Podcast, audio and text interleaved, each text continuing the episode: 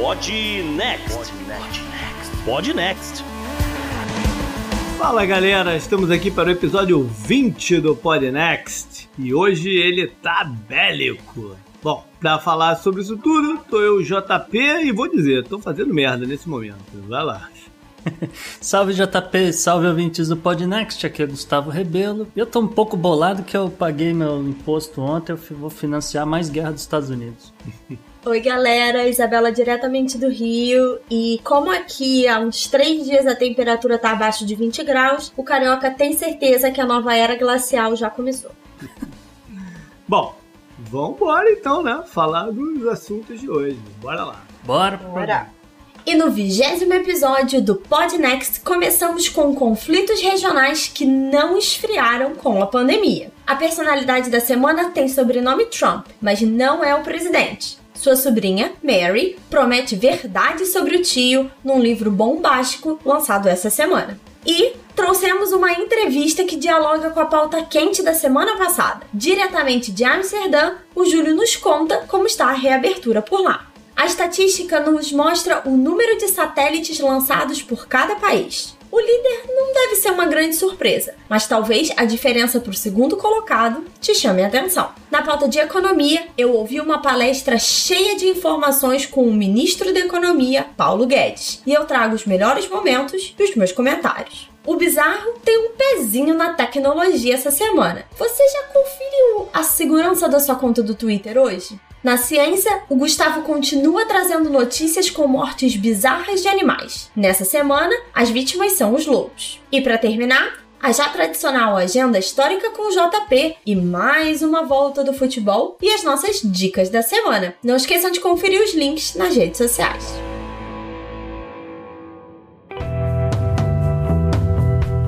Assunto quente da semana. Você poderia pensar, estamos no meio de uma pandemia, então nada demais acontece mas ela não é o suficiente para parar o espírito agressivo humano. A gente tem alguns conflitos que estão em continuidade, outros que estão prestes a escalonar, como por exemplo, que a gente nem vai tocar hoje aqui, mas é, tem uma questão aí do Hezbollah, Líbano, Israel esquentando bastante. Tem outras coisas que aconteceram de fato, é, outros ainda né, né, que ficam na ameaça. Vamos passar então por dentro de alguns dos conflitos que estão ou em andamento ou prestes a começar aí em nosso planeta pandêmico. E eu acho que a gente tem que começar com o mais recente, né? Que é uma rusga que está acontecendo na, lá pelos lados da Armênia com o Azerbaijão. Tem um território ali também, né, que, que é um país, que não é um país, que eu nem sei falar o nome daquele lugar em específico, mas enfim, é mais concentrado numa determinada fronteira, que não é novidade também, né? Eles se batem ali há muito tempo. Teve uma guerra que entre esses dois países que acabou cessando com a intervenção da antiga União Soviética e se criou algum alguns tratados, né, algumas formas de se manter essa paz. De lá para cá, esse tratado já foi quebrado 7 mil vezes, mas agora esquentou de vez, né? A última em 2016. 2016. Né? Não, mas eu digo assim: tem eh, pequenos eventos que são considerados quebras do, do, do tratado que eu nem conto. Então, é, não conta ah, não, sim, vai tá. contabilizando, tá. já passam de 7 mil mesmo. Mas agora é um, um bem quente. Né? Explica pra galera aí, Gustavo, o que, que tá acontecendo por lá. É, então, JP, né? Como você falou, são, são dois povos que se odeiam por N motivos. é um, é um Fla-Flu regional. Essa que é a verdade, a galera Isso se odeia. Isso aí, fala de Fla-Flu, Flamengo ganhou ontem. Beijo, Nick!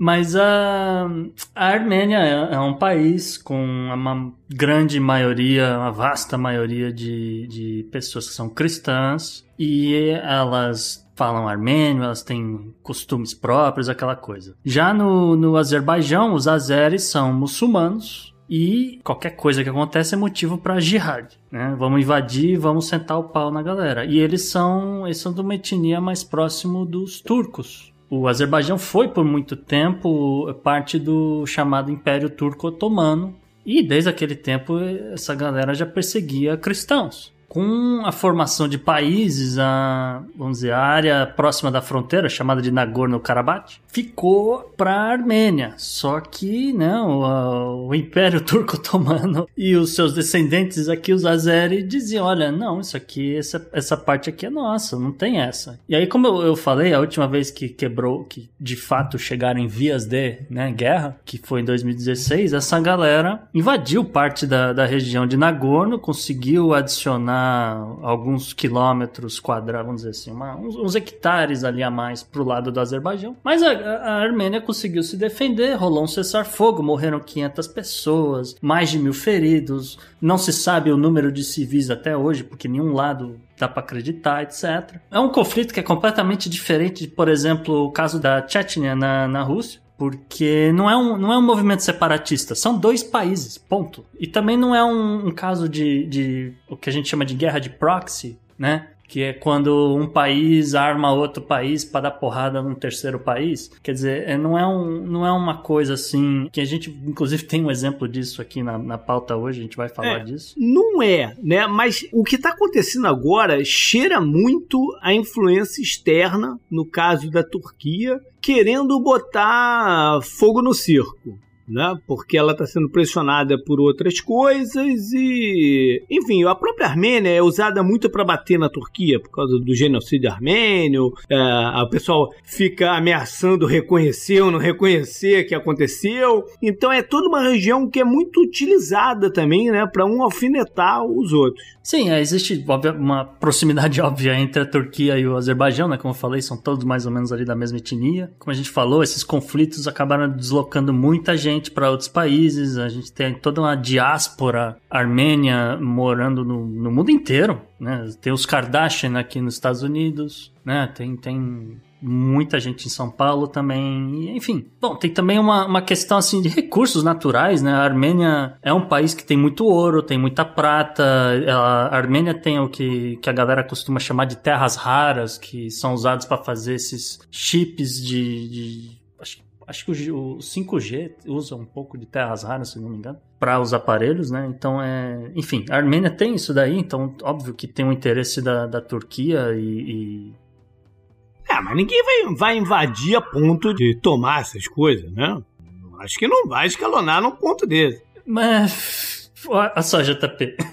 Vou te falar aqui da, da madrugada de quarta-feira para quinta-feira, no meio da pandemia, os Azeri marcharam em direção ao palácio presidencial deles lá em, em Baku e cercaram e os caras estavam gritando Allahu Akbar, né? Deus é grande, encerre a pandemia, nos dê guerra. Quando você chega nesse ponto, meu amigo. Inclusive, os caras demitiram o, o ministro da, das Relações Exteriores, vamos dizer assim, né? Porque não tava achando o cara, o cara, o cara meio que se afastou no meio da confusão aí. Tá rolando muita coisa. E agora há pouco, momentos antes da gente começar a gravar, o, o ministro da Defesa do, do Azerbaijão ele, ele prometeu bombardear uma usina nuclear da Armênia se Yerevan continuar atacando, vamos dizer, pontos estratégicos ali da fronteira com o Azerbaijão. É, vamos ver quem é que vai intervir aí para manter a paz. Eu acho que a pressão tem que ser via Turquia, de alguma forma, mas enfim. É, mas a Turquia tá lidando até com uma questão interna, né? Você vê o, o, o governo Erdogan muito também dessecularizando a Turquia e, e tornando ela um pouco mais extrema do que ela tem sido nos últimos anos. Então, esperar que a Turquia se torne esse, esse terceiro player, vamos dizer assim, no é, agregador, acho que é pedir um pouco demais nesse momento. É, na verdade eu tô falando até o contrário, eu tô falando de pressionar a Turquia para parar de botar pilha na parada, entendeu? Ah, Porque sim. Pra ver, não. Achei meio curioso que assim o Irã se comprometeu a moderar um possível diálogo aí de cessar fogo, porque os dois lados, tanto a Armênia quanto o Azerbaijão, estavam usando drones um contra o outro. É, a Armênia comprou muito drone de Israel e a Armênia também recentemente inaugurou uma fábrica de Kalashnikov. Já o Azerbaijão compra uh, armamentos da Turquia, compra de todo mundo. Então, é, também tem drone. Eles, eles só não se bicam com Israel, porque, né, aí é aquela coisa. É, ninguém se bica, meu. ninguém se bica com é. Israel, mas. Bom, vamos passar para um outro, então, que também veio à tona essa semana, a esquentar, né? É, é, é uma, é uma conversa diplomática já que se arrasta há muito tempo, é na África, e é uma questão de soberania e de, de até de geografia né, na, que envolve a parada. E aí envolve Etiópia, Sudão e Egito. A parada é o seguinte: a Etiópia há muito tempo que tem um projeto bilionário da construção de uma represa para municiar uh, uma hidrelétrica, uma, um power hidrelétrico que eles construíram lá. Acontece que existe uma pressão dos outros países que também. Isso é no Rio Nilo. Acho que às vezes é bom pro ouvinte tentar visualizar, né, JP? O Rio Nilo ele vai sair lá no do Quênia, lá no Congo, lá das montanhas, vai cortar pro norte do continente africano e aí vai passar por Etiópia, Sudão e Egito nessa sequência tem até um, uma questão um pouco mais complexa, porque eles são rios que se juntam, né? O, o, o, que começa na Etiópia se junta com o outro ali do, do no Sudão. É, é a bacia do rio Nilo. É, é assim. porque eles separam até em, em, o azul, o blue, o blue Nile e o white Nile e tal, e eles se juntam e, e seguem. A parada é o seguinte, a Etiópia quer represar ele lá atrás, né? Para fazer o negócio.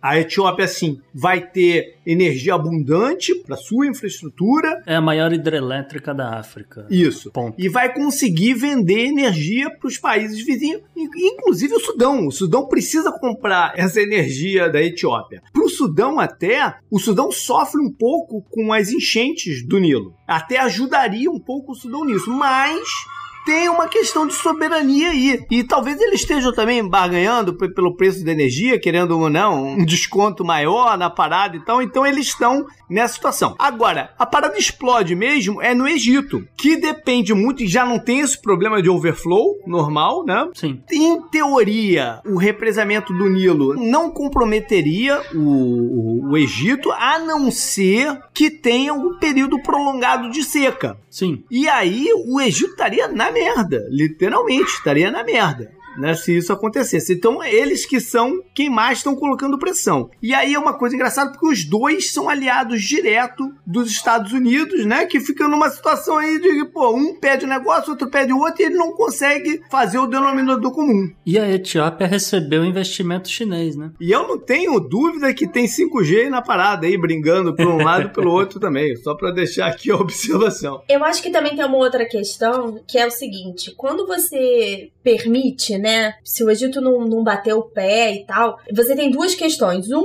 nada garante que a Etiópia não vá fazer isso novamente no futuro. E aí, hoje talvez não seja um grande problema para o Egito, mas se ela fizer isso, várias barragens, isso pode se tornar um problema muito grande. E dois, que existe um uso político, né? Porque você, se um dia esses países efetivamente entrarem em conflito, ela pode represar muito mais de propósito ou criar novas barreiras, ou fazer esse uso político da coisa, muito mais do que só o uso de recursos naturais, né? Agora, é uma questão muito complexa, né? Porque o rio passa por dentro da Etiópia. Onde que tá escrito que eles não podem represar? É, pois é. Olha, vou ser sincera, eu confesso que eu não sei, tá? Eu sei que existem acordos a nível internacional, não sei se isso é dentro da ONU, em relação à água. Uns anos atrás, a água foi uma grande preocupação, especialmente de discussões sobre meio ambiente, né?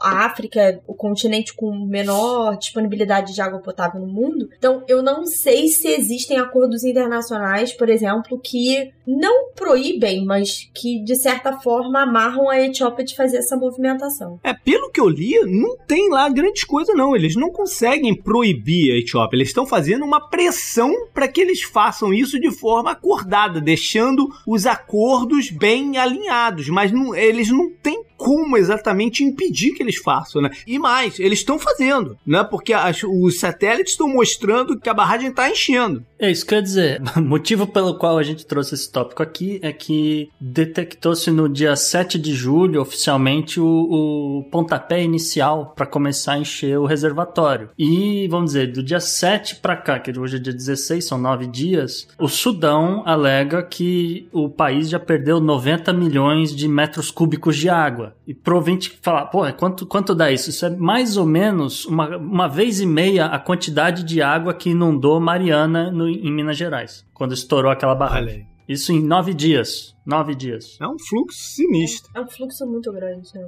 Bom, mais um pra gente manter o olho. É, e aí já tá pessoal, só um detalhe que você falou, bom, e se acontecer uma, uma seca muito brava no Egito e tal, porque é, acontece que eles estimam que vai levar uns 5 a 15 anos para terminar de encher essa barragem. Então, até que se levar 15 anos, vamos pensar assim, pô, qual a chance de, de em 15 anos ter um ano muito seco no Egito? É grande. É grande. Entendeu? A gente tem que ficar de olho mesmo e ver o que vai dar. Isso aí. Bom, então a gente falou de um que rolou, tá rolando estresse. Tá a gente rolando, falou é. um que pode, pode rolar. E agora a gente vai falar um que ameaçou rolar, mas, né, mas ficou naquela de, de. Até porque envolvem dois players muito maiores do que esses todos aqui que a gente tá falando, né? Que é Uhum. China e Índia. Teve um pega pra capar lá na- numa das fronteiras deles. É uma área, como várias que tem por ali, né? Que não se tem uma definição clara de quem é. Existiu uma guerra no passado, na década de 60, entre os dois. Declararam lá uma guerra, uma, uma área neutra lá qualquer e tal, mas a China avança as posições dentro dessa área neutra volta e meia. Conflitos normais, né? A parada é que agora tem muita coisa econômica no meio aí, bagunçando. Então, né, JP, como você falou, são, são dois países com duas populações gigantes, são 1 bilhão e, e 300 milhões de um lado e 1 bilhão e 100 milhões do outro. Acho que é mais de um terço da população mundial somar os dois, não é? Exatamente, é um terço. É, pode botar aí um terço da população mundial em jogo. São os maiores, em números de tropas, são os dois maiores exércitos do mundo. Em termos de armamento, os dois têm armamento nuclear, com potencial de destruição, etc. E estão brigando por uma faixa de terra que, assim, é como se vocês imaginassem, ouvintes, o Rio Grande aqui que divide o, o, o México de uma parte dos Estados Unidos é mais ou menos a mesma coisa, só que o México diz que a fronteira dele é depois do rio e os Estados Unidos diz que a fronteira dele é no meio do rio. É mais ou menos a mesma coisa. A Índia diz que a fronteira dele vai além do lago Pangong e a China diz que não, não, não. A fronteira da Índia é mais ou menos na metade desse lago. E por que que esse lago é importante? Porque tem um pedaço de terra do outro lado do, do lago que foi cedido pelo Paquistão para a China que é extremamente árido, é um desertão. E, e, obviamente sobe a, a, a cordilheira dos Himalaias. Então não tem água ali. Então é importante que a China tenha um pedaço desse lago para ter água para poder povoar e ocupar aquele espaço. Eu acho que tem a ver também, essa área tem a ver também com a passagem da via, né? A Comercial. Rota da Seda. China, é, da nova Rota da Seda, que é Belt, Belt and Road. Né? Isso. Passa por ali e a Índia quer fazer uma estrada paralela, vamos dizer, alguma coisa assim. A China construiu uma estrada nessa região para facilitar a subida dela pro Tibete. Passa ali a estrada, sobe a cordilheira, pá, chega no Tibete sem passar pelo território da Índia, sem dar a outra a volta pelo outro lado da cordilheira, que tem que passar por Butão e não sei o quê. E existe toda um- uma questão religiosa eh, que aproxima a Índia do Tibete, porque o Dalai Lama, no meio da revolução cultural chinesa, fugiu do Tibete e ficou na Índia. E ele arrumou um monte de seguidores, etc. Tem os budistas todos né, na Índia, etc., seguindo o cara até hoje. Então existe certo medo de, de facilitar a coisa para a China, a ponto de que eles vão ma- mandar um exército lá pro Tibete, o próximo Dalai Lama vai ser chinês, e o cara vai falar o que o governo mandar ele falar. Então, é, meio que existe uma preocupação aí, entendeu? É. De ser manipulada pelo governo É. chinês. E aí, por sua vez, a Índia está construindo ali, né? Aumentou muito o pessoal dela ali construindo. A China ficou braba, foi lá na frente, teve um, um rasgabof qualquer, é, morreu gente até na parada, apesar dos números não serem absolutamente confirmados, né? A China ameaçou avançar no negócio, mas aí imagina o que, que foi que a Índia pressionou e a China não fez, né? Pressionaram é, proibir a Huawei do, na, na Índia no 5G, então pararam um pouquinho com a confusão, né? E nessa daí a Foxconn falou que vai abrir uma fábrica na Índia. Coincidência, não? Coincidência. Gerar emprego. Tudo é uma coincidência com o 5G, como incrível, né? Essa coincidência. Eu acho que é importante puxar um assunto aqui que é muito forte nessa discussão Índia-China que a gente tá tendo, mas que acaba espirrando um pouco também na questão Armênia-Azerbaijão, que é a briga Índia-China tem uma raiz, por exemplo, na briga Índia-Paquistão, na separação do, de Bangladesh, numa questão de Guerra Fria em que a Índia era protegida pelos Estados Unidos, Paquistão pela União Soviética e a China acampa uma grande parte da influência soviética quando a União, né, desmorona. Quando você olha, por exemplo, a Armênia e Azerbaijão, essa briga territorial é fruto de uma má divisão dos espólios da Primeira Guerra. O Império Turco Otomano cai no pós-Primeira Guerra e você vê uma divisão que ignora grande parte dessas questões internas, de grupos internos, como a gente vê na África, né? A gente não tá trazendo aqui várias das questões ali do meado da África, mas que uhum. tem o mesmo problema. A divisão territorial desses países não levou em consideração questões religiosas, e aí hoje você ainda tem esse tipo de atrito. Faz muito tempo que a gente não vê um conflito armado de grande escala, né? Mas são regiões que sempre estão à beira de conflito. Todas essas três que a gente está falando hoje sempre foram bombas de relógio. Ah, o mesmo vale para o Oriente Médio também, toda aquela área lá. Tudo, tudo foi mal dividido. Mas Isa, tem mais um detalhe também que você tocou de leve nas questões religiosas, que é a questão da fronteira do noroeste chinês. O noroeste chinês é a província de Xinjiang e a província de Xinjiang é onde ficam os uigures, que a gente de vez em quando aparece na mídia, etc. Que vai acabar sendo uma pauta quente nossa aqui bem breve também. É, não, quentíssima, porque ali tá rolando limpeza étnica, ali tá rolando campos de concentração, ali tá rolando trabalho guarda forçado. Aí, guarda aí, Gustavo, que a gente vai usar isso aqui já já, cara. É, porque é justamente a entrada ali da Rota da Seda para entrar pelo Cazaquistão e evitar, vamos dizer, parte ali do Oriente Médio, que tá sempre em conflito, pode dar algum problema e a China não quer nada a ver com isso. Então ela corta ali pelo Cazaquistão pro norte, depois desce, contorna o Cáspio, entra na Turquia, dali ela tá na Europa. Uma última coisa antes de passar para outro assunto, essa questão Índia e China ainda pode esquentar ainda mais, porque a gente vai ver muita empresa migrar da China para a Índia depois dessa confusão toda lá em Hong Kong. Então vai ser mais um, uma fagulhinha aí na, na parada. Com certeza. Tem conflito comercial, né? A Índia já se tornou um hub até depois que a China ficou, vamos dizer assim, muito cheia de empresa e começou a encarecer porque a qualidade de vida melhorou, né? Nessas regiões chinesas que tem a economia de mercado, que eles chamam. E já tem uma migração, por exemplo, de várias questões de tecnologia para a Índia. Então tem aí também uma questão não só geográfica, cultural, histórica, que permeia tudo. Ah, e as farmacêuticas, né? Que é a briga dos Estados Unidos com a China por conta de fentanil e outras drogas aí que causam adicção e etc. Enfim, Vamos passar então para um conflito, né? Na verdade, é uma guerra civil que já rola há muito tempo e não parou por causa da pandemia, que é na Líbia. A Líbia foi provavelmente a maior cagada de política internacional do governo Obama. Né? Eles se deixaram influenciar, vamos botar um influenciar aí entre aspas, porque sempre tem outras coisas envolvidas que a gente não sabe bem o que, mas eles deixaram influenciar por alguns né, motivações dos franceses e embarcaram né, como head da OTAN nessa parada que culminou na queda e aquela execução horrorosa televisionada do Gaddafi né, depois de muito tempo. E como aconteceu em várias outras situações que os Estados Unidos se meteu, tirou o ditador achando que ia rolar um processo democrático, tudo ia ficar uma beleza e o que ficou Iraque, foi o caos, Síria, né? Afeganistão. Inúmeros, né? O que fica, o que fica é o caos, né? Somália. É.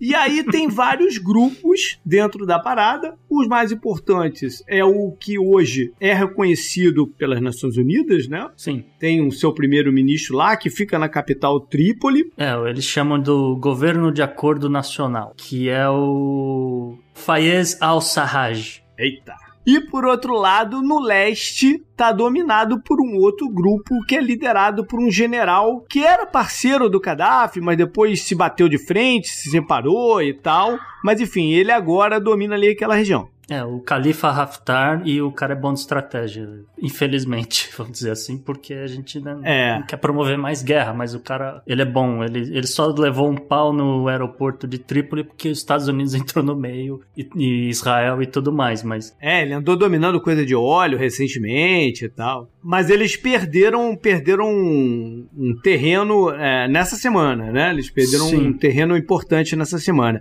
Vale lembrar que é tudo muito complexo, né? É, a gente está falando aí de um general que tem tendências ditatoriais, totalitárias Sim. e tal, mas ao a- a- em compensação ele representa um grupo é, islâmico considerado menos radical do que o que está no poder lá em Trípoli. né? Eles estão sendo ah, municiados e apoiados por outros países, cada grupo por outros países. acho que vale a pena a gente Sim, escalar vale a pena. os times, Vale a dizer pena. assim. É, vale a vamos, pena. vamos escalar os times então, que é o seguinte. Então vai, do lado do governo de acordo nacional em Trípoli, né? A turma do Fayez al-Sarraj tem a Turquia, a Itália, o Catar, a China e os Estados Unidos. Os Estados Unidos, acho que você pode até, pode até tirar um pouco ali, que os Estados Unidos não estão querendo se meter muito nessa parada.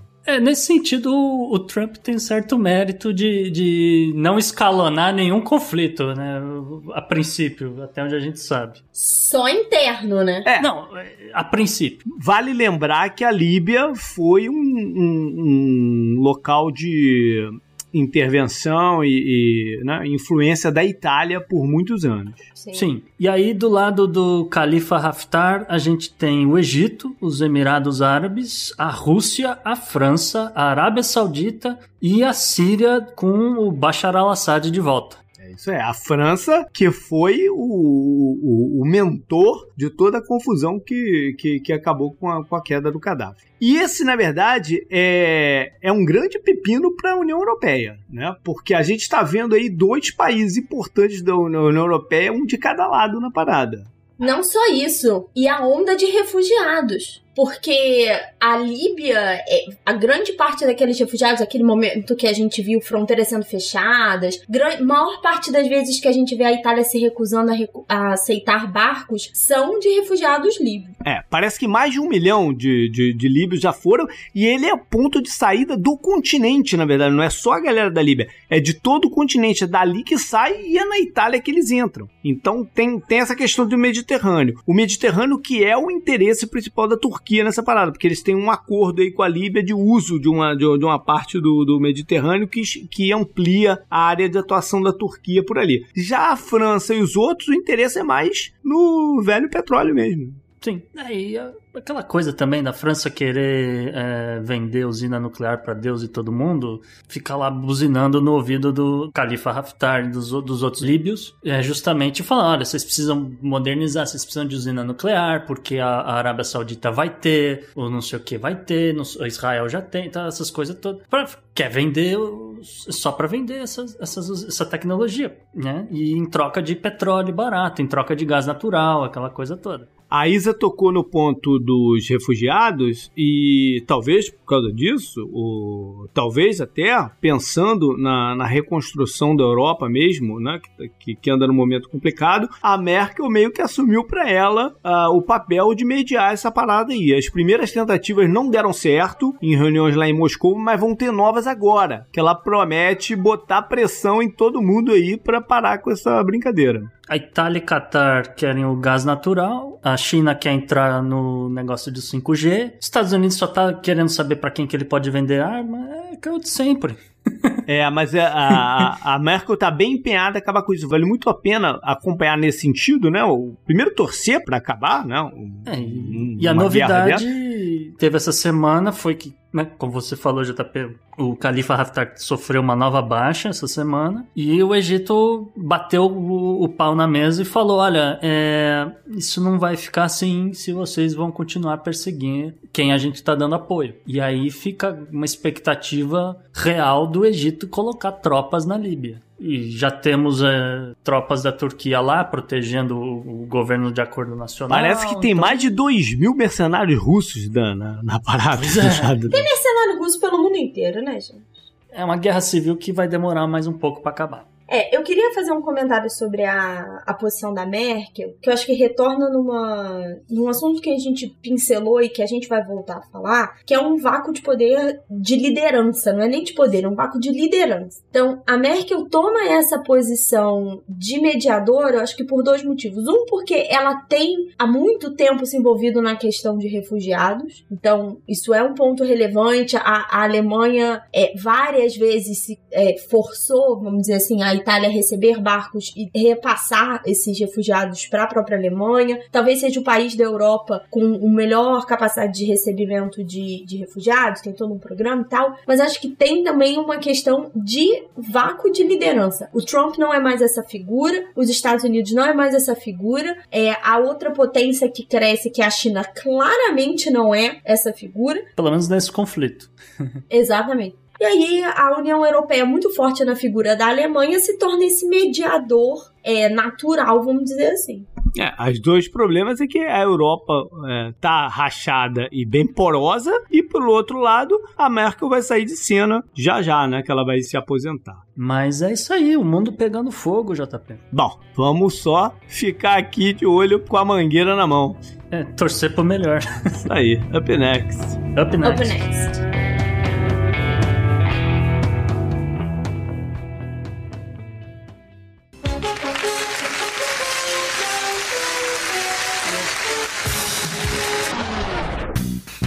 Então, JP, o figuraça da semana é, é outro Trump, é isso? É, a personalidade da semana é a Mary Trump. Ela é sobrinha do Donald Trump, presidente dos Estados Unidos, e a gente vai ouvir falar muito dela nessa semana porque tá publicando um livro bombástico em que ela promete detonar o tio. Diga-se passagem, o tio tentou de todas as formas bloquear o lançamento do livro. Ele alegou que ela tem uma cláusula de non-disclosure. Eu não sei qual é, que é a melhor tradução disso para português. De sigilo, né? É, é, de sigilo. Isso aí, de sigilo que ela tenha assinado há um tempo atrás, parte de algum acordo aí de divisão de, de bens da família, enfim. Mas a justiça entendeu que ela tem o direito de publicar e tal, e vai sair agora. Curioso dessa questão toda é: a justiça reconhece que ela não pode falar sobre o assunto, mas que o livro pode ser publicado. Então talvez seja a primeira vez em que a Mary não possa falar, ela não pode divulgar o livro, mas a editora pode continuar com todo o processo assim como ela tem feito. Então é muito curioso essa situação jurídica. Tem esse fato bizarro, realmente. ela, ela não pode falar abertamente. é muito louco isso. É. Bom, mas ela vai falar pelas escritas, né? Porque já foram, a pré-venda bateu quase um milhão de exemplares antes, né? De sair, pré-venda. É um assunto que tem mercado, né? O livro do John Bolton, recente também, também é, indo em cima do Trump, de certa forma, teve uma pré-venda de 800 mil. Enfim, tem mercado para isso. É, pois, pois é, né, JP? Essa galera, né, vem o John Bolton e fala, eu vou lançar um livro com, contando tudo. Aí vem a outra falando, eu vou lançar um livro contando tudo. E aí vai, a galera pega, lê o livro depois. E não tem grandes coisas, né? Não tem nada ali que pode ser usado pra vamos dizer, impeachment o presidente. Não tem nada ali que... que só, só como, é, é, como falam, né? Arranha a imagem dele, mas no final do dia não, não tem mas nada. É, então, é mais uma casquinha que tira dele chegando perto da eleição, né? Exatamente, é, acho que tira uma casquinha, mas no, no final do dia 90% é, é só hype, marketing, etc. Exato, exato. O Bolton, diga-se passagem, figura deplorável, se ele quisesse de fato fazer alguma coisa, ele tinha comparecido nas audiências da época do impeachment, né? Claro, não, sem dúvidas. Mas vale porque a gente vai ouvir muito falar da sobrinha Com dessa certeza, semana. vai ser, o, vai ser o assunto daqui pro fim do mês. Up next. Up next.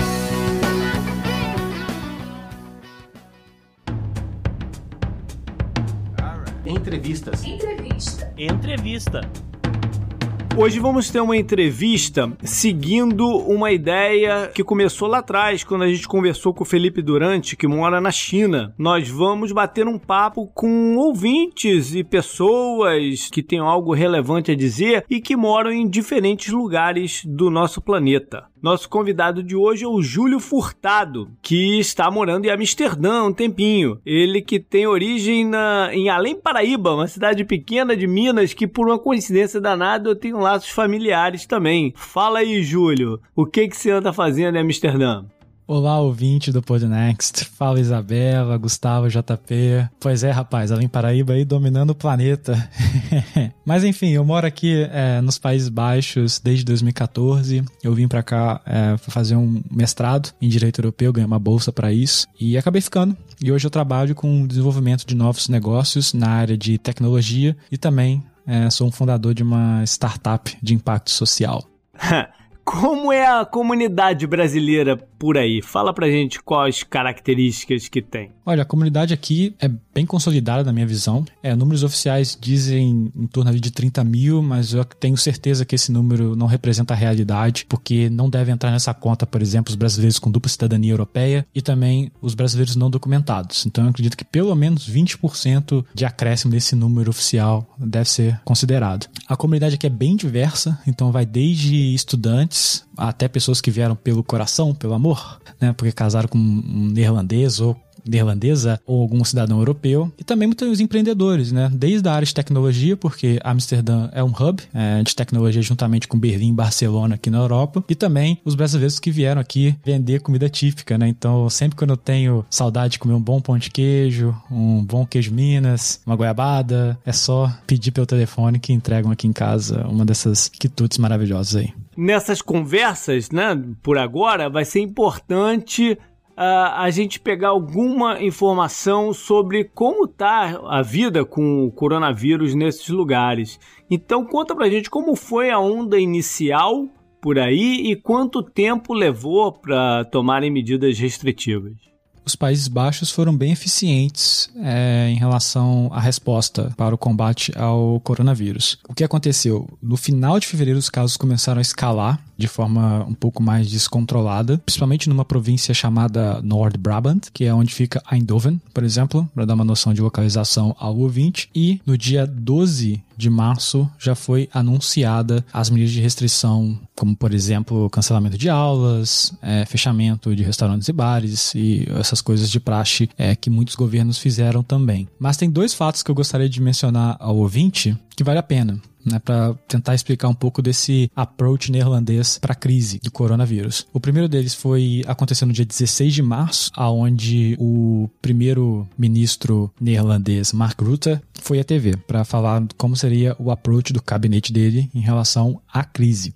E por que isso foi importante? Porque não só porque ele explicou como é que foram as escolhas de caminho que eles tomaram e que a população, de certa forma, abraçou, e eu posso falar mais disso depois, mas foi a primeira vez desde 1973 que um primeiro-ministro neerlandês ia à TV. Desde a crise do petróleo, isso não tinha ocorrido, então foi bem marcante para todo mundo aqui ele ter tomado essa decisão de ir à TV e ia falar com a própria população. E a segunda coisa, né, que aconteceu, essa um pouco pitoresca, eu diria, foi uma mudança de ministro da saúde no meio de uma pandemia, que aconteceu aqui também, mas foi um pedido de demissão. O que foi o Bruno Brines, que era o então dono da pasta, ele estava num debate é, na, no que seria a Câmara dos Deputados é, holandeses, debatendo inclusive com o folclórico Red Wilders, muita gente conhece como Trump holandês, e ele simplesmente desmaiou. Desmaiou, é uma cena que você pode até encontrar no YouTube se você tiver curioso de ver. Ele estava lá conversando, ele dá uma rateada e pum, é, cai duro no chão. E foi alegado estafa, foi que ele estava falou que estava trabalhando demais e, de certa forma, como ele não estava em condições é, mentais de continuar no cargo, ele pediu demissão. E aconteceu algo muito curioso, que mostra muito esse pragmatismo holandês, que mostra muito essa, esse approach coletivo à crise. O Mark Rutte pegou o telefone dele e ligou para Martin Van Heijn, especialista de saúde do Partido dos Trabalhadores, que é um partido de oposição ao governo Mark Rutte hoje. Eles já foram coligados no passado, mas hoje eles são, né, estão na oposição. E o Martin Van Rijn assumiu a pasta por três meses, de verdade. Ele não iria continuar no governo, foi só durante esse período da crise. Ele já saiu, saiu semana passada, inclusive. Mas foi curioso, né? E foi bem aplaudido essa medida aqui de contra um inimigo comum, né? Nesse caso, o coronavírus. Não, não teria que ter essa questão de é, oposição e ganho político em relação a essa crise. Quais foram as regras, então, Uh, por exemplo, obrigatoriedade de máscara, né? E importante, como a população comprou essas ideias, né? E adotaram o estilo de vida. Então, os Países Baixos adotaram o que eles chamaram de lockdown inteligente, né? Que visava proteger os grupos de risco e também não colapsar o sistema de saúde. Logo, foram adotadas medidas de restrição é, de praxe, né, que quase todos os países tomaram, né, é, fechar restaurante, bar, escola, universidade, quem pudesse trabalhar de casa, trabalhar dessa forma, utilizar transporte público apenas em caso de extrema urgência ou se não tiver jeito mesmo. Aliás, a obrigatoriedade de máscara só se estendeu ao transporte público que está em vigor até hoje, então se você pegar aqui um, um ônibus aqui em Amsterdã, você tem que estar tá utilizando máscara. E também uma houve proibições assim um pouco mais específicas, como por exemplo, a visita dos filhos asilo aos pais que porventura moram numa casa de repouso. Então, é isso foi de certa forma proibido. Mas você não estava confinado, você tinha a liberdade de ir à rua. Isso que a população abraçou e o, o, governo foi muito feliz em propagar, em falando assim: olha, gente, a gente não quer confinar todo mundo, né? A gente não quer deixar todo mundo trancado em casa. Então, use desse seu poder de livre-arbítrio com responsabilidade.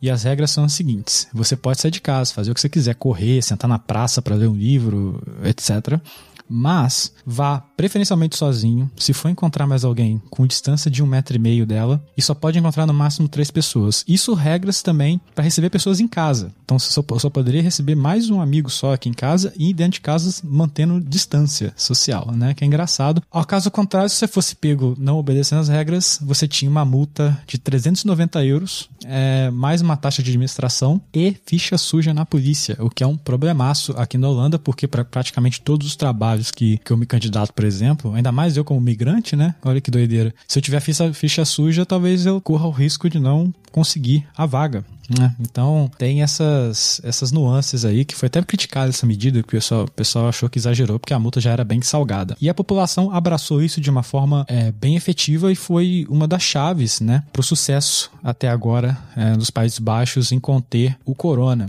E também a gente passa muito sobre a, a relação de confiança que a população tem com o governo, né? É, infelizmente, o que a gente segue é, no, no, daqui de longe vendo o Brasil, né? Que as pessoas realmente têm uma dificuldade de confiar no, nas medidas governamentais. E aqui, de fato, eu acho que os diferen, o diferencial que aconteceu foi que o pelo menos o primeiro-ministro Mark Rutte, e olha que eu nem eu discordo muito dele politicamente, é um cara que é muito oposto a mim em visão política, ele é uma pessoa mais de direita, é, centro-direita, né, um liberal clássico, eu diria. Ele dava a cara a tapa, ele ia toda conferência de imprensa semanalmente, lá no ápice da crise, com os ministros que eram relevantes para falarem também em determinados casos, o anúncio de novas medidas e processos futuros. Ele ia lá e respondia à imprensa, falava, Assim, isso traz confiança, né? A, a, liderança passa muito por essa transmissão, né? Do cara tá lá na frente falando as medidas, tomando as medidas duras mesmo, falando a verdade à população, ó, é isso aí, tamo aí. Acho que isso ajudou bastante ao pessoal acreditar e, e seguir as regras. Tá bom, então me fala um pouquinho do processo de reabertura. Como foi esse relaxamento? O que, que já voltou? Os horários estão normalizados, comércio e tal? A reabertura está sendo um processo bem interessante porque durante a, a crise da primeira onda, né? O governo neerlandês ficou naquela de dar datas de reabertura, né? Ah, estamos começando aqui dia 10, de, dia 12 de março aqui o, o, esse fechamento, mas a gente vai reabrir tudo em 1 de abril. Aí já foi chegando perto da data, ó, vamos esticar até meados, aí vamos esticar até maio. Aí chegou algum momento ali que o governo neerlandês falou assim, gente, ó, não façam planos até setembro, não vão mudar nada aqui, e é assim que é. Só que como a Holanda foi bem sucedida no, no achatamento da curva, né, de certa forma, aí eles realmente começaram a reabrir aos poucos, e a primeira coisa que voltou voltou foram as escolas primárias, né? As escolas das criancinhas, as creches também, se não me engano. Voltou ali no meados de maio. Dia 1 de junho foi a primeira é, abertura mais expressiva, que foi onde voltou os museus, por exemplo, os restaurantes, os bares. Tudo com muita restrição, tá? Não é reabertura oba-oba, não. Foi, é, por exemplo, quase você não tem contato humano no restaurante mais. Você vai, você tem que pedir tudo pelo celular, né? Você escaneia um QR Code, abre o menu, pede pelo, pelo celular mesmo. Aí vem lá o, o atendente, te entrega a comida assim distância Então, tipo assim, uma reabertura, mas não no novo normal, né? Eu não gosto dessa palavra, mas é mais ou menos assim que tá funcionando, né? E também anteciparam agora, por exemplo, a 1 de julho, uma coisa que é só começar em setembro, a volta das academias. É, já houve a reabertura bem expressiva de muitas coisas, mas ainda muito longe de ser como era antes. Muito longe, com muitas restrições, tudo com hora marcada. É, é assim que tá funcionando agora. Mais especificamente, então, quanto às escolas, é, qual é a perspectiva aí do, do de, de funcionamento das pessoas. E em relação às universidades, eles vão dar prioridade para a aula virtual? Vai voltar o, o presencial? Qual é o, o, a conversa?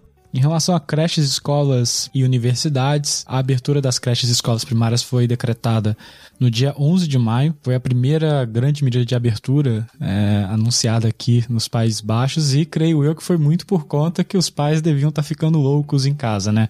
Mas, obviamente, é, teve um protocolo bem sério para a reabertura desse, desses locais, né? Por exemplo, diminuição de alunos dentro de sala de aula, é, os pais não poderiam levar as crianças é, para as escolas e creches de transporte público, tinha, teve várias regrinhas aí que o governo é, implementou. As escolas secundárias, né, foram reabertas no dia 2 de junho, também com várias restrições. Uh, por exemplo, as crianças não podiam, crianças jovens não podiam praticar esportes, por exemplo, né, período reduzido de aulas, porque eles queriam terminar pelo menos o ano letivo para já chegar nas férias de verão sem ter o compromisso é, de aulas, né? As universidades, elas foram permitidas a partir do dia 15 ter, ter coisas no campus, né? Algumas, talvez, aulas, reuniões, porém pouquíssimas delas realmente fizeram isso. E agora todas se preparam, fazem protocolos específicos para a volta às aulas, né? Tradicionalmente, se a gente tivesse vivendo um ano normal, é, você teria ali na, na, segunda quinzena de agosto umas semanas de introdução, né? Que são geralmente festas, assim, galera vai pra zoeira pra conhecer mesmo quem vai ser seus, seus colegas de classe. E depois começam as aulas de fato no dia 1 de setembro. Porém, eu acredito que esse protocolo vai ser todo alterado e cada universidade está fazendo mais ou menos a sua agenda, seguindo aí diversas regras é, de distanciamento social, higiene, etc. Então vai ser uma coisa um pouco mais diferente. Um fato curioso, né, que está prejudicando muitos alunos,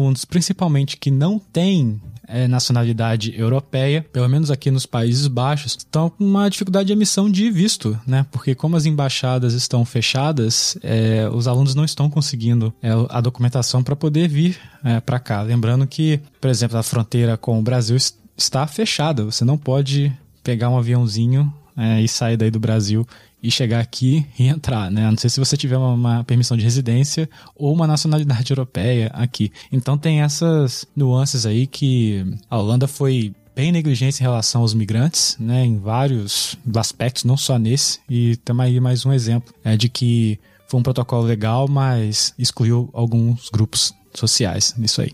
É, nem fala, tá tudo enrolado mesmo. Uh, sobre né, consequências dessa reabertura, já deu para sentir impacto em aumento dos casos? Como tá a conversa por aí para manter as coisas sob controle?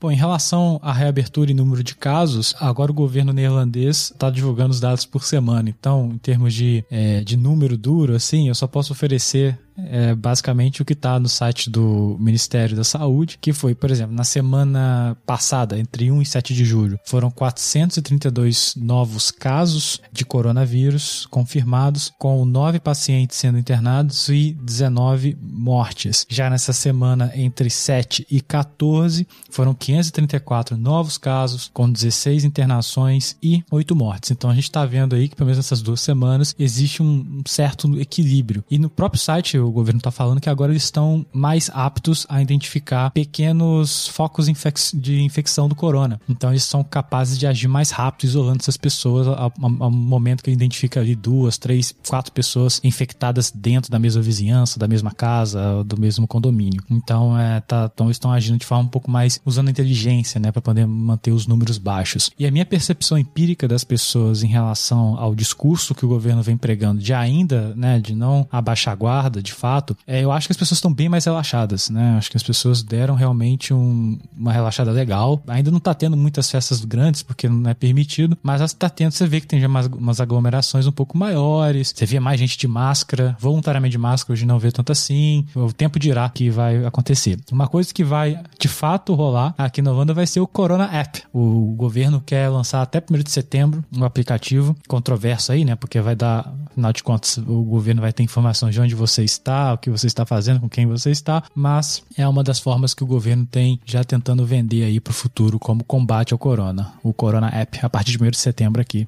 é o que tudo indica. Por fim, manda teu recado pra galera, Júlio. O que, que você quer comunicar? Use o espaço. E eu vou deixar um Jabadica, que é o podcast no qual eu sou co-host junto com a minha grande amiga Gabriela Russo Lopes, que se chama Empíricos. Como o próprio nome diz, empírico é todo conhecimento adquirido através da vivência e experiência. Logo lá, a gente sempre traz algum tema que está quente na semana para discutir ou alguma pauta que a gente acha muito legal. Obviamente, sempre com um convidado que entende bastante, especialista no assunto. E aí a gente abre uma discussão com muito bom humor e bastante conhecimento, que essa é a nossa grande meta é trazer informações relevantes, um pensamento crítico e autocrítico também sobre é, diversas pautas. Então tem dois episódios lá sobre coronavírus, um mais falando sobre nossa experiência aqui é, na Espanha, na Inglaterra e na Holanda, e também de saúde mental e pandemia e outros dois que ficaram muito legais sobre migração, que a gente chegou lá e desmistificou várias coisas, então vale muito a pena conferir. Procura no seu agregador de podcasts por Empíricos ou visite o nosso site empíricos.beside.city, tá bom? Um grande abraço à turma aqui do Podnext, eu sou um ouvinte desde o programa 1, então tô muito feliz conforme vai crescendo e eu já recomendo bastante o podcast por aí, inclusive já recomendei no Empíricos também. Então, um grande abraço JP, Isabel Isabela e Gustavo e até a próxima.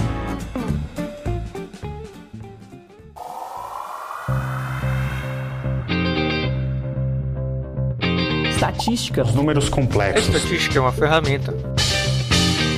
Gustavo, o que, que, você traz na nossa estatística da semana que tem um quê de tecnologia comercial? Como é que é isso? É, a gente trouxe um pouco aqui o, o bloco de tecnologia barra ciência para estatística essa semana, viu, Isa? A gente tem uma lista de os países com mais satélites lançados no espaço. Os números são até abril de 2020, né? Se de abril para cá alguém lançou alguma coisa, a gente já não sabe. Mas é o seguinte, em primeiro lugar vem os Estados Unidos com 1.308 satélites satélites. Em segundo lugar, a China, com 356. Depois, Rússia, com 167. Reino Unido, com 130. O Japão tem 78. A Índia, 58. O Canadá, 39. E o resto do mundo tem 177.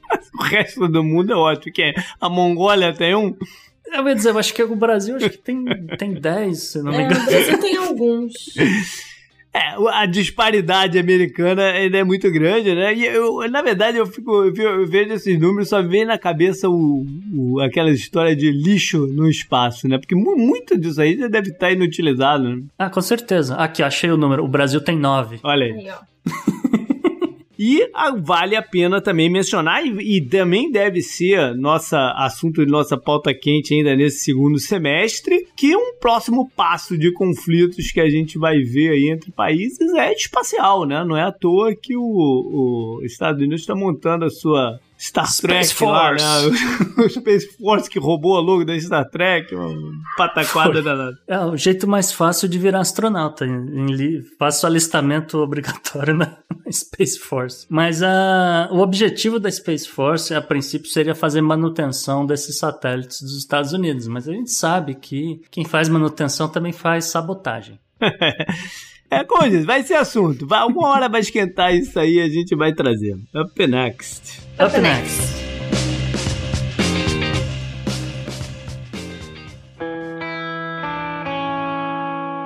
Economy. Economy. Economy. Economy. Economia mundial.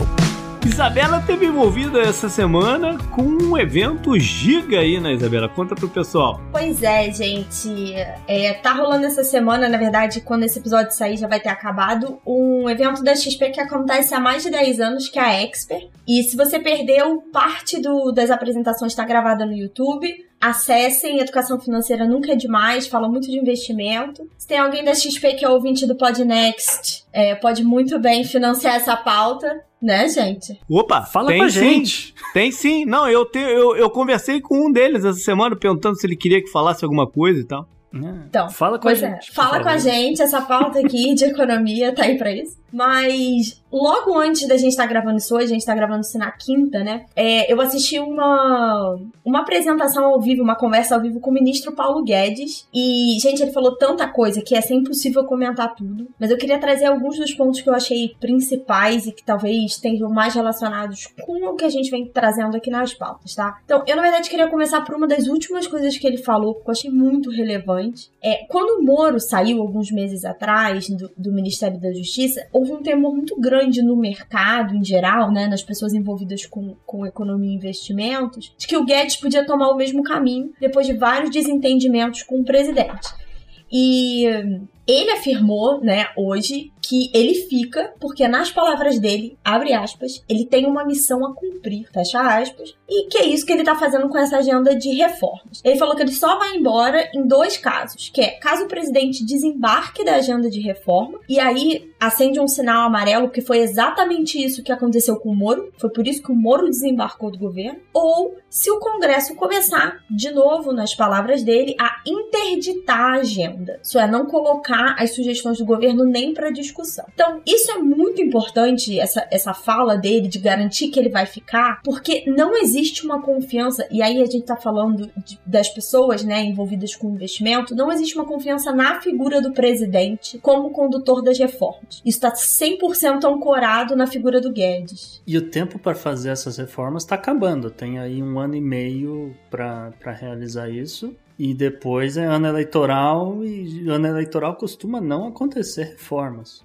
Pois é, e aí eu acho que fica aqui um bom gancho até, Gustavo, porque o ministro foi cobrado um pouco sobre essa, essa demora nas reformas todas, e ele, na verdade, indica, vamos dizer assim, dois culpados por isso. Um, ele diz que tanto a reforma tributária quanto a reforma administrativa estavam prontas há muito tempo, mas elas foram brecadas pelo Palácio do Planalto e por, por questões políticas vindos da cúpula. Porque não seria o melhor momento, porque podia causar instabilidade, porque tinham outros problemas acontecendo acontecendo. E aí aqui é claramente o desgaste do Bolsonaro com o Congresso. Então, se várias dessas reformas tivessem sido pautadas antes, elas teriam sido negadas como uma imposição de derrota ao governo, mais do que qualquer outra coisa. E a segunda questão ali que ele diz é que teve a questão do Covid, né? O Covid atropelou várias das agendas que já estavam aí sendo colocadas, porque obviamente as questões emergenciais precisaram ser conduzidas. Então, ficou isso muito aí no ar. Por outro lado,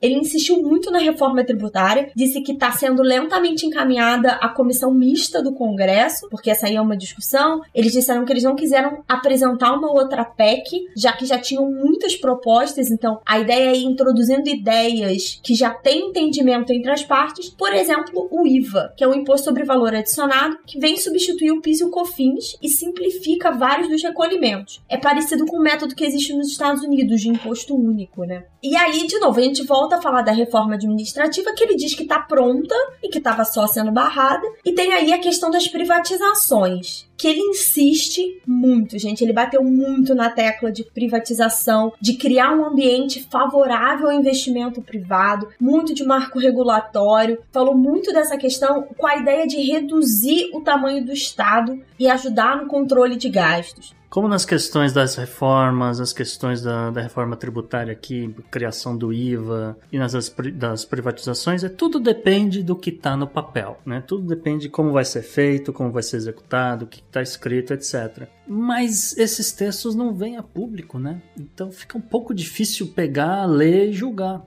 Então, uma coisa que o pessoal que estava né, mediando falou muito, perguntou muito pro Guedes, tipo, como vai acontecer?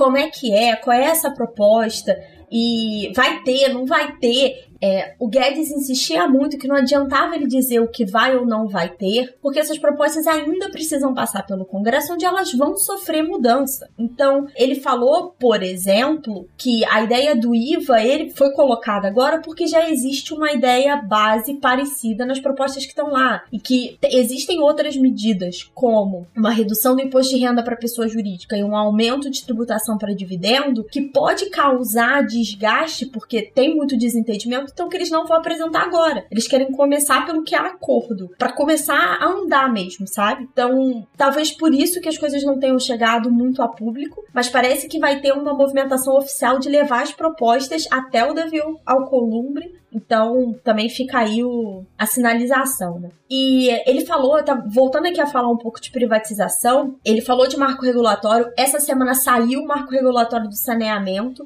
que foi sancionado com vetos pelo Bolsonaro. É, e ele falou uma coisa muito interessante. Esse foi talvez o ponto mais específico que ele deu sobre privatizações em geral, que é trocar o sistema de concessão de petróleo, que hoje em dia é partilha, então obrigatoriamente a Petrobras precisa estar no contrato, para um sistema de concessão e trazer de volta as empresas é, do exterior. Então, assim, ficam aí vários sinais. Ele defende muito o posicionamento do governo, ele diz que essas medidas, por exemplo, da reforma da Previdência que reduz gasto, de controle da folha salarial, né, do funcionalismo com o não aumento que passou ali, tá tendo uma discussão legal tal, se pode ou não congelar o salário do funcionalismo, que isso é o que garantia, né, a queda expressiva dos juros a esses patamares mínimos. O que é realmente benéfico, ele falou muitas coisas que o mercado financeiro queria ouvir, falou, bateu muito pé na relação a manter o teto de gastos, isso foi muito perguntado, se vai estourar, como é que vai ser 2021. 2020 foi 10% do PIB,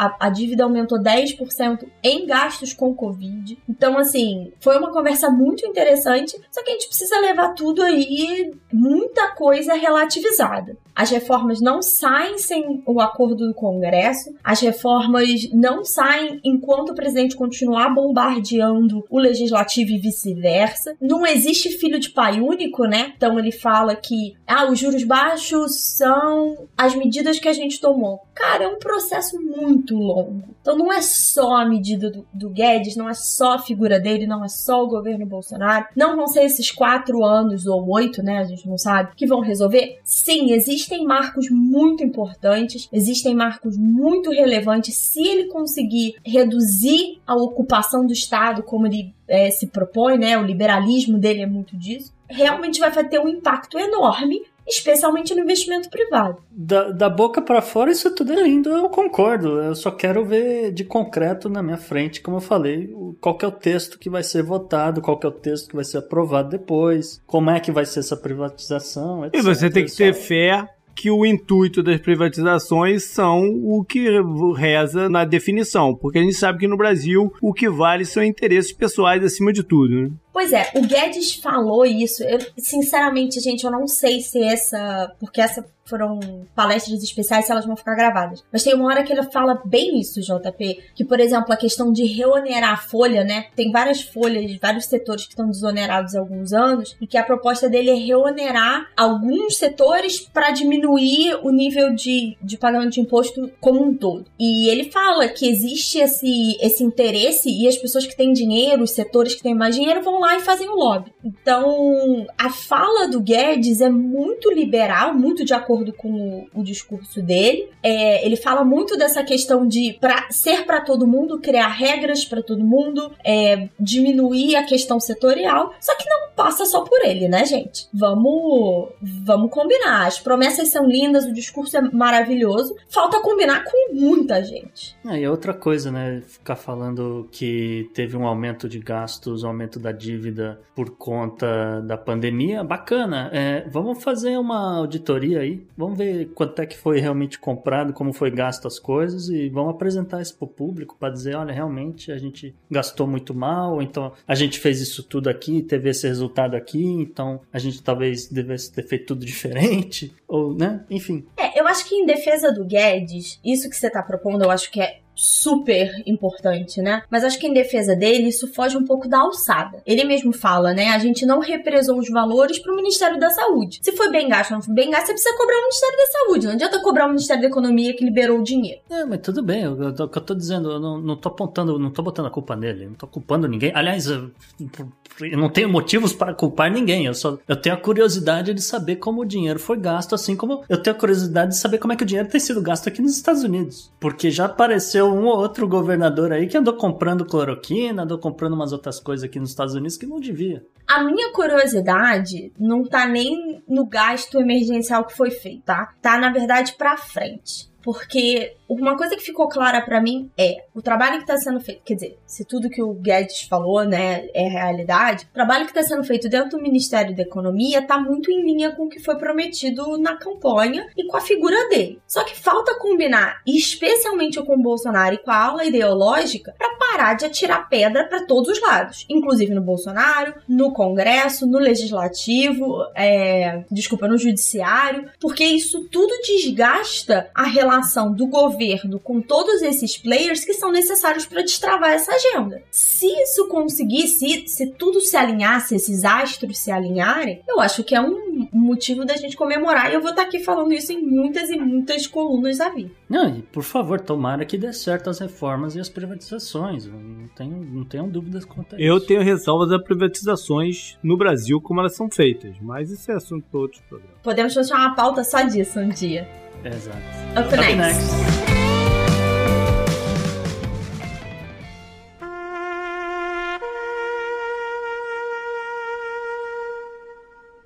E JP, agora aquele bloco que a gente infelizmente tem que falar, né? Pois é, é, faleceu no dia 13 de julho, em Johannesburg, na África do Sul, a Zinzi Mandela, filha do Nelson e da Winnie Mandela. Ela foi diagnosticada com Covid-19. A Zinzi tinha só um ano e meio quando o pai dela foi preso e quase 30, né? Beirando 29, quando ele foi solto.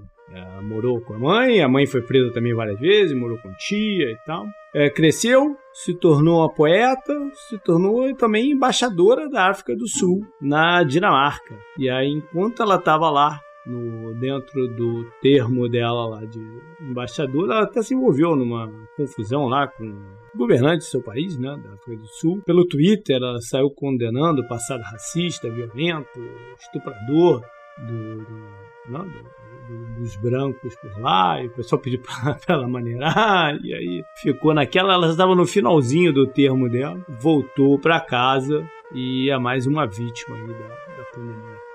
Complicado, né? Up next.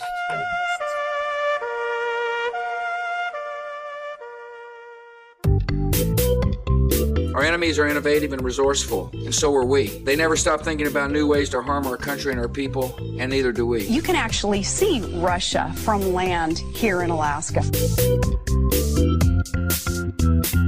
Gustavo, destaque bizarro dessa semana também tem um quê de tecnológico, né? É, Isa, então, é, essa pauta inteira de hoje é só conflito, tiro, porrada e bomba. Aconteceu o seguinte, algumas contas no, no Twitter, diversas empresas, personalidades, a gente pode listar, por exemplo, a Apple, o Barack Obama, o Joe Biden, Elon Musk, Jeff Bezos da Amazon, a Kim Kardashian, o Bill Gates, Kanye West, Michael Bloomberg, todos esses e mais alguns tiveram suas contas hackeadas. Aí você vai falar, como? Porque, obviamente, que, né, provavelmente a maioria deles deve ter um, um esquema aí de autenticação, né, com recebe um código no celular, alguma coisa assim, pra- né? Como é que isso aconteceu? É, e aí o que aconteceu foi que o, o Twitter, investigando, encontrou uma falha no sistema de ferramenta de gerenciamento e manutenção da rede social. E aí os hackers se aproveitaram disso, atacaram essa falha, capturaram todas essas contas e aí eles começaram a lançar tweets dizendo: olha, é, se você me der um Bitcoin, eu vou voltar dois para você. Né, é voltar dois em forma de doação para algumas causas, não é? É, é, tinha um negócio de eu vou, é, vou, vou doar dinheiro para outras causas, eu vou, vou retornar o dobro do dinheiro e tal. e, enfim, um negócio claramente que, que era golpe, né? Você clica aqui que eu vou fazer esse negócio. Só que nessa brincadeira eles conseguiram arrecadar 12 bitcoins. Isso daí hoje tá valendo 650 mil reais. O, o golpe rolou durante umas três horas, então ficaram ali mais ou menos umas três horas que o Twitter tentando retirar e arrumar, e descobrir a falha, e encontrar tudo. E, e essa galera ficou impedida de, de, obviamente, de twittar, né? De, de, de se explicar mesmo o que estava acontecendo. O Twitter chegou à conclusão que o caso começou através da conta do Elon Musk, porque o, o Elon Musk vira e mexe, ele fala de, de, de Bitcoin, que ele tem, que ele investe, que ele compra etc. Então rolou um o primeiro tweet que, que falava desse golpe saiu do, da conta do CEO da SpaceX e é Enfim, é, felizmente ninguém no, no Palácio do Planalto caiu nesse golpe dessa vez. Parece também que te, teve gente interna do Twitter que está sendo investigada aí por ter facilitado a parada. Algumas coisas eh, que eu acho interessantes aqui, uma é que se você olhar a lista, né, também voltados aqui para adversários políticos do, do seu Trump, né? É curioso que é curioso que não tenha nenhum, né, também uhum. do lado só curioso, só curioso, né? E outra coisa, é, bom, o, as ações do Twitter caíram um absurdo, né, no, né, ah, sim. por causa Pô, disso. Uma falha dessa. É, e se um debate, uma volta do debate sobre segurança da eleição que está chegando agora. Não, porque o Twitter é uma ferramenta de campanha importante. Muita gente, ah, pelo menos nos Estados Unidos, saiu muito do, do Facebook, só acompanha agora o Instagram e alguns só acompanham o Twitter. Então é, é, uma, é a ferramenta de, vamos dizer, de propaganda política nesse exato momento. Né? Acho que é, é a principal. não, não, acho que tem valor algumas coisas, mas para outras, para divulgação de informação, eu acho que é primordial nesse exato momento. Pois é, preocupa. E parece que teve problema também com, com contas não, não famosos, né? Ouvi isso de algumas pessoas que também tiveram as contas hackeadas. É, o, os hackers eles foram atrás de, de contas verificadas, é, eles não foram atrás de, sei lá, um usuário comum. Da minha, a minha, pô, ninguém é do a minha, é. Mas eu ouvi. Pois é, do eu, Podnext. Eu ouvi histórias de usuários comuns, não verificados, que tiveram esse problema e não estão conseguindo recuperar a conta porque o e-mail foi trocado. Então, uma situação muito parecida. É, mas acho que não foi dessa vez. Deve ter sido de alguma outra vez, aconteceu alguma coisa. Talvez essa galera tava testando o sistema, não sei. Sempre tem essas coisas também. Mas esse é o destaque bizarro dessa semana. Up next. Up next. Up next.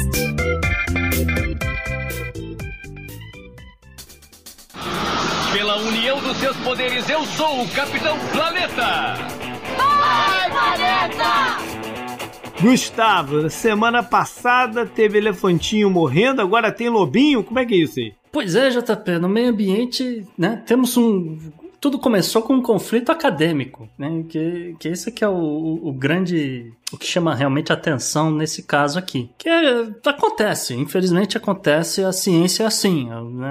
Nem sempre tudo é absoluto, nem sempre todas as conclusões são verdades. E né, a gente já falou aqui, é, é importante saber divulgar certas informações, é importante você checar, é importante você conversar com as pessoas, telefonar para um cientista, telefonar, ver se você encontra uma opinião contrária, etc. Porque evita acontecer esse tipo de coisa aqui que foi o seguinte: um estudo publicado em 2019 no Jornal da Academia Nacional de Ciências dos Estados Unidos, talvez o principal jornal de, de divulgação científica do, dos Estados Unidos, que dizia que para salvar a população de caribu, né, se você não sabe o que é um caribu, ele é um, é um tipo de. Assim, ele lembra uma coisa entre um alce, um alce anão, uma coisa assim. Também conhecido como símbolo da Abercrombie. Mais uma oportunidade perdida de fazer um jabá aqui aqui com a gente, hein? O brasileiro adora uma Abercrombie. Pois é. E é um, é um bicho que está ameaçado de extinção. Ele né, vagava por parte do norte dos Estados Unidos, assim, desde Montana até o, o, o Círculo Ártico, porque ele, ele é, um, é um bicho que se adapta ao frio, que se adapta a condições, vamos dizer, condições de, de inverno e tal. E aí, o governo canadense ficou sabendo, teve toda aquela movimentação, né, da, vamos dizer, dos ativistas, dos, dos ecologistas e tal, falou, olha aqui, tem, tem, vamos tentar aqui, porque a gente tem que salvar os bichos e tal, então, então acho válido, né, vamos tentar aqui o um negócio. E aí, o, a a ideia do artigo era que para salvar os caribus você tinha que reduzir artificialmente a população de lobos, ao mesmo tempo que você ia proteger ou isolar os, os alces ou então vacas prenhas, porque são animais que acabam atraindo esses lobos, né? Então você tem ali o caribu numa área que tem essa vaca, esse, esse alce, e né,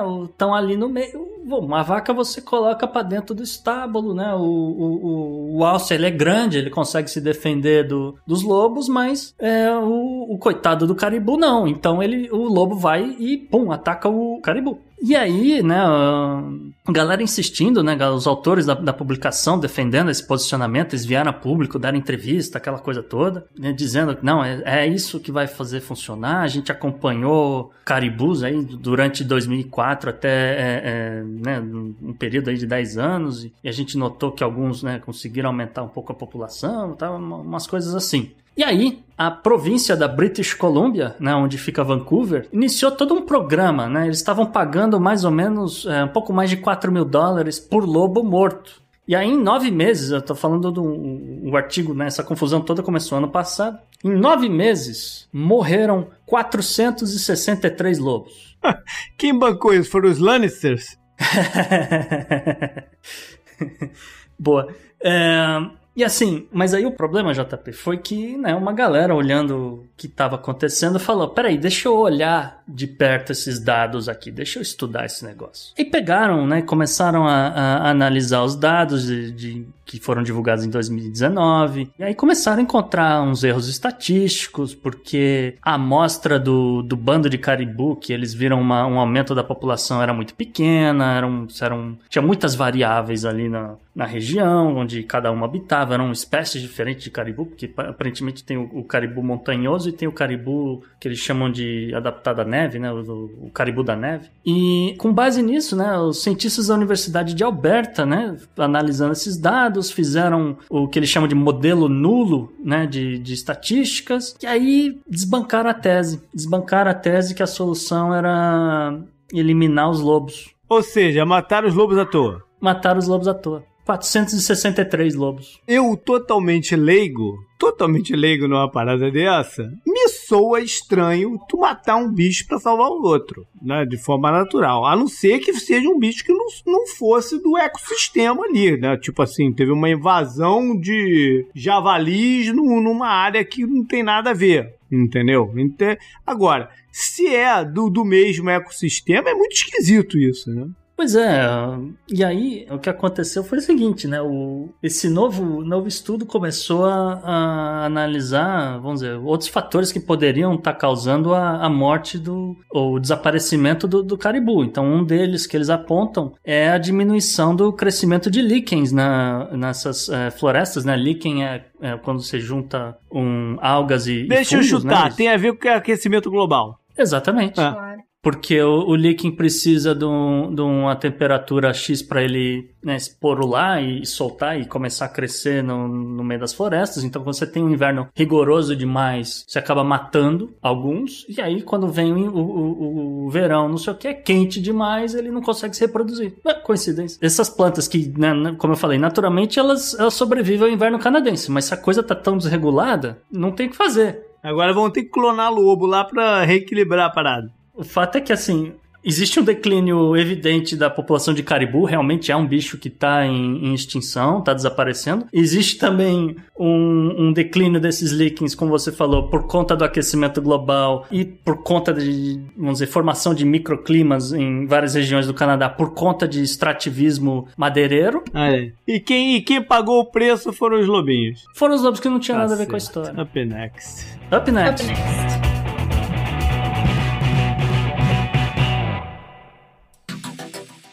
Anote no seu calendário.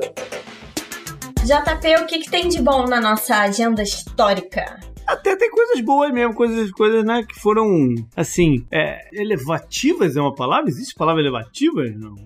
É, vamos dizer que foi um, um, salto para a humanidade. É, exatamente. Por exemplo, em julho 19 de 1799, um soldado napoleônico se deparou lá no, no na África com a que virou conhecida como Rosetta Stone que foi pedra de Roseta. A, a, pedra de Roseta, que foi a chave para se entender os hieroglifos é, egípcios. Né? Existia uhum. texto em hieroglifo e texto em grego. Então, uhum. depois de muitos anos de estudo, eles conseguiram linkar os pictogramas né? com, com, o, te, com o texto grego e conseguiram ter acesso a uma enormidade de, de, de, novas informações e culturas que antes era só gravura sem sentido para ninguém. Né?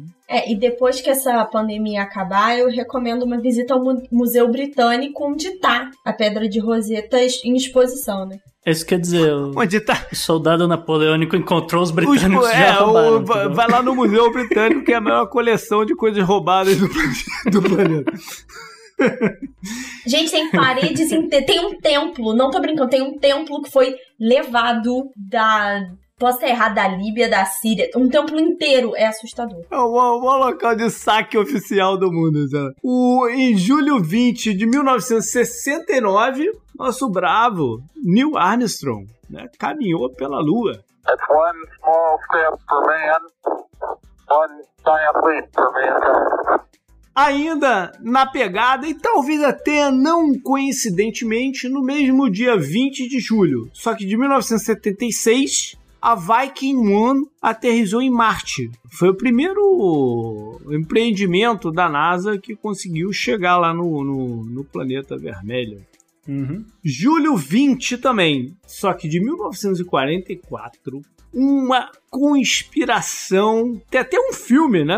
Bem interessante, que é o Operação Valkyria, né? Do Tom Cruise. Com Tom Sim. Cruise. Uma conspiração gigantesca, né? Porque uma parcela do, do próprio exército alemão já estava desesperado com o que iria acontecer é, no desfecho da Segunda Guerra Mundial e quiseram antecipar a, a derrocada com um atentado lá no que era conhecido como Wolf's Lair. É, fica, acho que fica na, região, é, fica na região da Prússia, né? Antiga e tal. Sim. É. E era um atentado para matar o Hitler, uma bomba ao mesmo tempo que várias ações militares iam acontecer para quebrar ordens de, de invasores, especialmente na, na, na, União Soviética e tal. Acontece que a bomba não matou o Hitler, matou umas outras pessoas lá, mas não matou o Hitler. O Hitler, a princípio, achou que era um mero atentado à vida dele, né? Mas depois tomou ciência do, do, do quanto que, o,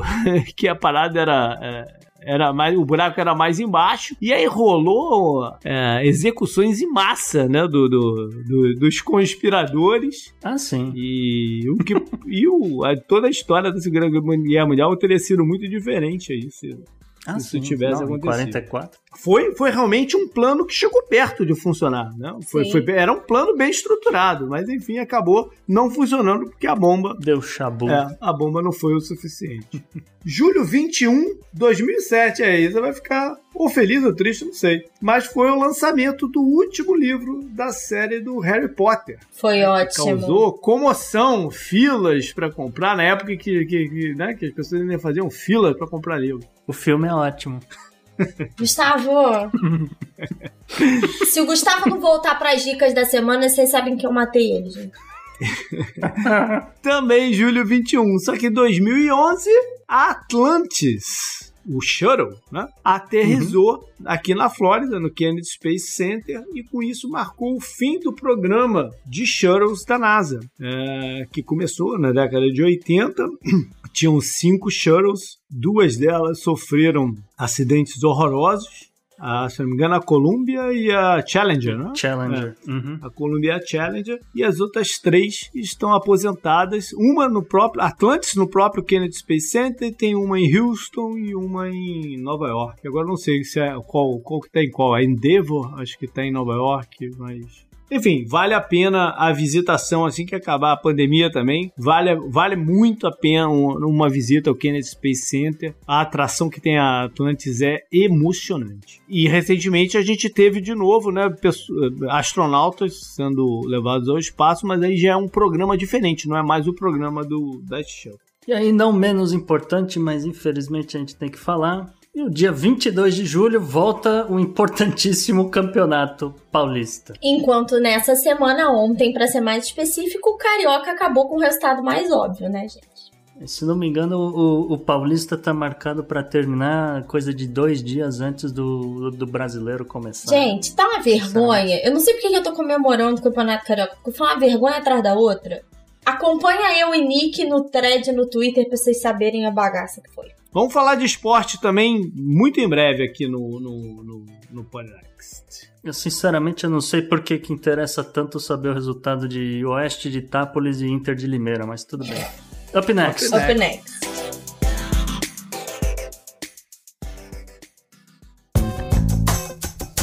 Esse eu recomendo para você.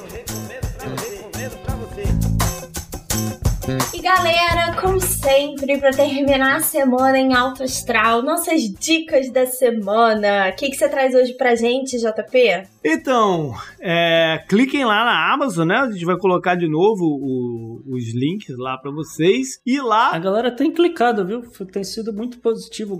Obrigado. Isso aí. É, para quem tenha clicado, que comprou o, o, os livros, é, por favor, continue. A gente está tentando variar o melhor que a gente consegue aqui.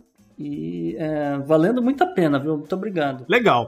E eu vi que tem lá a, a, minha série de comic books favorita. Eu não tô conseguindo ler muito nesse período, especialmente comic books, mas quero retomar em breve. E a, e ela, e a, e a que eu tô me referindo é a saga de Brian Vaughan e Fiona Staples, que é uma história de amor entre combatentes de lados opostos de uma guerra interplanetária e que tem um filho. E aí é, é a saga de manter essa criança protegida. É do cacete. Pra mim é a melhor coisa que tem em comic book hoje em dia. Vale a pena, acho que são nove volumes que tem lá na Amazon Brasil. É, super dica. Gustavo, e você? O que, que traz pra gente? Então, Isa, uh, primeiro que a novidade dessa semana é que se a, uh, o ouvinte do, do Podnext ainda não é uh, assinante do, da Amazon Prime, você pode estar assinando pelo nosso link e a gente também vai ganhar alguma coisa com isso. Então, se você não é, é assinante, eu recomendo. E para te ajudar a explorar o mundo de, de seriados é, exclusivos da Amazon Prime, eu vou recomendar essa semana Upload. Upload é um, é um seriado que tem essa premissa de que para evitar mortes as pessoas estão fazendo um upload de consciência para um, um, servidor privado, etc. E, enfim, há várias empresas, das mais caras até as mais baratas e, e né, tem uns pacotes, e, enfim. Mas por que que me chama atenção é o que é o seguinte, a série é escrita pelo Greg Daniels, é, o Greg Daniels ele é escritor, produtor, diretor, se deixar ele cobra escanteio para ele mesmo, sabe, o cara faz tudo. E ele, ele trabalhou em The Office, ele trabalhou por muitos anos no Saturday Night Live, ele trabalhou em Simpsons, ele, term, ele trabalhou em Parks and Recreation e King of the Hill. Ele é muito bom, o texto dele é muito bom. É, Upload não é um. Se você assistir o trailer, fica a impressão de que às vezes é, um, é uma. Vamos dizer, um um rom-com, né? Uma história romântica, não sei o quê, mas não, não é isso não. É, existe, claro, um, um, um, todo um romance no primeiro plano de frente, mas há várias camadas nessa, nesse seriado falando de mistério, falando de. tem um thriller porque né, tem alguma coisa matando algumas pessoas. Então tem, tem, tem mistério, tem thriller, tem traição, tem, tem um pouco de tudo nesse seriado e tá renovado para uma segunda temporada. E por conta disso tudo, eu recomendo forte para quem não tem mais nada para assistir, assine a Amazon Prime no nosso link e assista Upload. E você, Isa, o que, que você trouxe? Eu vou fugir um pouquinho da Amazon hoje, gente. Eu recomendo uma série que tá na Netflix chamada Hilda. É um seriado e ele é ótimo para criança, mas assim, é super divertido para adultos. Quem me apresentou foi o Danilo Battistini, do Contador de Histórias, que eu recomendei há duas semanas atrás. E é incrível, gente. A história é maravilhosa, a animação é maravilhosa, para todas as idades. A animação é francesa, se não me engano. Gente, eu não sei, mas é linda. Tanto que a descrição é uma garota de cabelos azuis explora o mundo. É incrível e é super light para esse momento que a gente tá vivendo. Hilda na Netflix. Lembrando, galera, que o link tanto pro comic quanto pro seriado que o Gustavo recomendou vai estar tá lá nos nossos links que estão fixos, tanto no Twitter quanto no Instagram, para vocês acessarem e ajudarem o Podnext. Beleza, galera. Então foi isso. Esse foi o episódio 20. Obrigado aí pela participação, por todos os feedbacks que tem nos dado. Continue mandando suas sugestões, críticas, qualquer comentário que queira fazer, que a gente queira que, queira que a gente leia aqui. Enfim, pode mandar lá pro e-mail para o contato arroba opodnext.com. Pode mandar também para gente por outras formas, pelas mídias sociais, como pelo Twitter, pode ser para o JP underline Miguel ou para o Gustavo no arroba Gu underline Rebel e no arroba Bela Fontanella, tudo com dois L's, ou para o Podnext no arroba o Podnext, tanto no Twitter quanto no Instagram. Legal, valeu. Tchau, galera. Valeu, galera. Um abraço.